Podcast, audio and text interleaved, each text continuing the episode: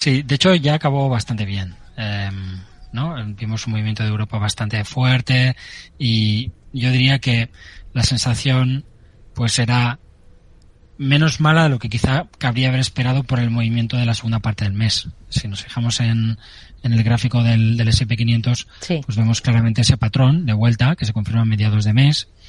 Es un patrón que además se extendió por toda la renta variable y que se produjo en una zona importante, medio de sesiones, directriz bajista principal, eh, aquí, aquí podremos verla, es decir, en tendencia, en una tendencia como la que tienes aquí, esto es serio. Es serio y es, es, es feo. Eh, de hecho, el Nasdaq ha vuelto a los mínimos del año. Es decir, eh, toda la renta variable planteó la posibilidad de una recaída hasta los mínimos. Sí. En mi opinión, nunca la perforación de eso, porque lo que nosotros no hemos olvidado y, y he seguido contando, tanto en Blackbird como en el Confidencial, es que aquello de lo que tanto hemos hablado, que a finales de septiembre, primeros de octubre, el sentimiento inversor llegó a una zona extremísima tanto como que no se ha visto desde marzo de 2020 algo parecido, tanto como que si hacemos backtest de ciertas cosas de, sentimiento inversor podemos encontrar eh, ideas, a mi juicio muy buenas, que se remontan a los 70 y que solo habrían fallado en 2001 en, digamos, devolver al mercado los máximos históricos, porque este, este tipo de setups también se habrían producido en los 70, no habrían dado el suelo hasta el 74 pero las dos veces anteriores en las que se habrían activado esas señales, el mercado habría vuelto a máximos históricos. Es decir, es como si ahora el SP volviera a 4.600, 4.800. Eh, no ahora, desde final de septiembre y primeros de octubre. Y, y, luego recayera de nuevo. Es decir, sí. ese escenario es un escenario perfectamente lógico y, y yo no, no, lo descartaría en absoluto. Pero sí que el sentimiento inversor, insisto, desde finales de septiembre, desde el día 26 para ser exactos, tiene todo lo que mm, debe tener para, para que el mercado se mueva balanza y salga de esta tendencia bajista de una forma amplia. Europa lo ha hecho de maravilla, el, el IBEX 35 está, está volando, la, hoy mm, he traído incluso gráficos, sabes que no suelo hablar mucho del IBEX, pero hoy hemos marcado un máximo en gráfico total return, lo puedes ver, por encima de la zona de 28.280 más o menos. Ese es el nivel que había parado el mercado en 2021 por dos veces y en 2022. Sí. Es, decir, es una resistencia que estaba en pie desde hace dos años. Rota esa resistencia, el mercado se queda, insisto, en la versión total return del índice, que para mí es la única que vale. Todo lo demás es una entelequia que está muy bien como índice, pero que no expresa en ningún caso, pero especialmente en el caso del IBEX 35, el comportamiento del mercado. Estamos a un 4% de que el IBEX 35 marque máximo histórico el máximo histórico, también hay que decirlo, no se eh, produce en el año 2008 ni en el año 2007, no, se produce en el año 2020, justo antes de la crisis COVID, al mismo nivel en el que ya se había llegado en 2016, ligeramente por encima del nivel que se marcó en 2015. Es decir, el IBEX 35 desde 2015 ha llegado pues una, dos, tres, cuatro, cinco, seis y con esta siete veces a la zona 28.250. Hoy hemos cerrado por encima siete veces, insisto. Lo cual que nos deja ante una resistencia enorme y también ante una idea muy clara, que es que batir esta resistencia deja al mercado en su vida libre, rompiendo algo que el, el, IBEX no ha sido capaz de hacer desde hace pues casi una década. Y ahí lo dejo. Eh, ¿Qué está pasando hoy? También, pues, y me parece importante, eh, porque el mercado quizá no está haciendo grandes cosas, ¿no? A pesar del dato de inflación, sí está haciendo grandes cosas. Hoy la volatilidad cae casi un 9% mm. y está atacando el mínimo previo, esa zona del 19-20. Ese nivel no ha sido roto en ningún momento durante cada uno de los contraataques alcistas vividos desde el techo del SP500 máximo histórico en enero del 2022, los primeros días del año. Si rompemos esa zona del, del 18.50 y el, y el 20, estamos rompiendo un soporte realmente brutal en términos de volatilidad y con un mensaje muy claro en tendencia, con lo cual esa directriz alcista, como nosotros pensamos, se romperá con más probabilidad ahora mismo, sin una pérdida de los mínimos de diciembre del año pasado y la superación de estos 25 o 50 puntos en el VIX, pues los alcistas mandan. Y también, y para terminar la reflexión, hay que recordar que esto no se produce desde cualquier lugar.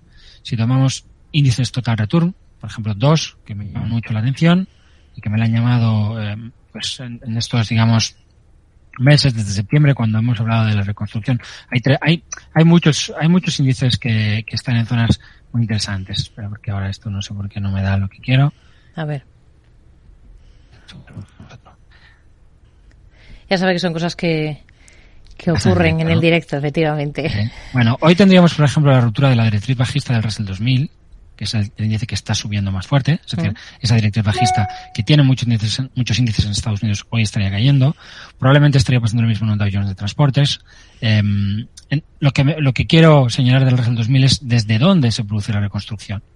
Es decir, este suelo de septiembre no se produce desde cualquier lugar, se produce desde un lugar muy importante para la tendencia en el proceso de fondo y por eso encaja también esa idea de que hayamos visto lo que vulgarmente llamamos claudicación y que toda la gente en general está diciendo que no se puede haber producido porque el VIX no ha llegado a 48. Yo también he utilizado ese argumento en algún momento, aunque luego he hablado de que es un error verlo así porque en los 90 vimos un suelo sin un VIX en la zona de 98, es decir, el 48, perdona. Es sería mejor, sería ideal haber visto el VIX en esa zona. Es lo, que uno quiere ver, pero uno no siempre encuentra lo que quiere. Y si uno quiere un, un sistema cerrado en el que todas las condiciones aparecen siempre, hmm. pues en muchas ocasiones no va a poder operar.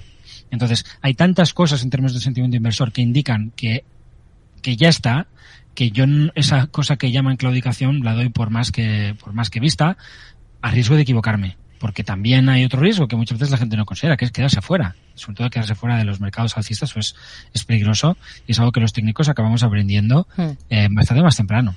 Porque el análisis técnico, como siempre me gusta decir, es más una herramienta de control que de previsión, que, que está obsesionada por, por la pérdida. Entonces, en, tanto en cuanto estás obsesionado por la pérdida, tienes, te alejas del beneficio. Hay que saberlo. Pero estar muy cerca del beneficio significa soportar mucha volatilidad, grandes drawdowns, y no todo el mundo tiene las tripas para hacer eso. Con lo cual, aún te alejas más del beneficio, porque tú te traicionarás a ti mismo en esa idea de que no, yo voy a aguantarlo. No, no lo vas a aguantar, porque tu cerebro de mono no lo va a resistir.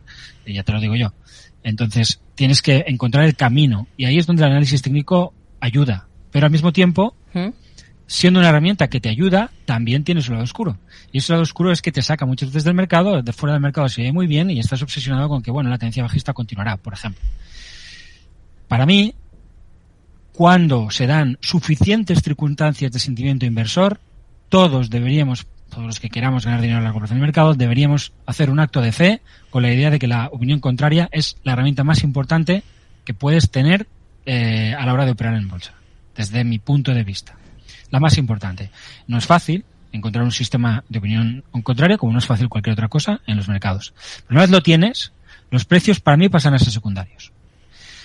Si esa opinión contraria encuentra argumentos buenos en precio, pues aún más razón para hacer caso. Vemos aquí los máximos del 2018, los máximos del 2020 coinciden en el Russell 2000 en versión total return y justo sobre ese nivel se producen los mínimos del verano pasado, de junio y de octubre. Es decir, por dos veces el mercado se para y es un nivel muy importante. Los técnicos hablan de esa idea de la polaridad, de que una resistencia se convierte en soporte y viceversa. Aquí arriba podemos ver cómo un soporte se convierte en resistencia. Bien, ¿por qué nos olvidamos entonces de este soporte tan importante? ¿Por qué no estamos hablando de estos soportes tan brutales que han alcanzado los mercados? Pues porque la gente está obsesionada con el corto plazo podemos ver cómo Russell 2000 está intentando superar también esa media de 200 sesiones. ¿Qué más hay en términos de soportes? Pues un soporte como este lo pudieras ver, no, ha salido, pero en, la, en el NICE, en la bolsa de Nueva York. La bolsa de Nueva York, versión total return, pues igual, el suelo se produce sobre el, mini, sobre el máximo del año 2020 previo a la crisis sanitaria. Nasdaq, que es la parte más castigada, la parte que nadie quiere, sobre la que todo el mundo está pues eh, tirando tierra. Vale. Me parece muy bien y un técnico tiene que ir a la parte fuerte, es, algo muy recomendable. Si puedes hacerlo, ve por el lado fuerte de la tendencia. Estos días te han dado señal de comprar el S&P y el Nasdaq, te ha dado comprar el Dow Industrial y el Nasdaq. A lo mejor es más inteligente ir por el lado del Dow Industrial. Seguramente lo es. Em, pero también es importante que en tu análisis tengas presente dónde está el Nasdaq. El Nasdaq, como puedes ver en el gráfico, está sobre un soporte tan importante. No, es que no ha vuelto a los máximos em, anteriores a la, a la pandemia. Vale, no ha vuelto porque es la parte más fuerte del mercado en tendencia principal. Es decir, porque en el fondo, con toda su corrección, pues ha aguantado mejor que el Russell, por ejemplo.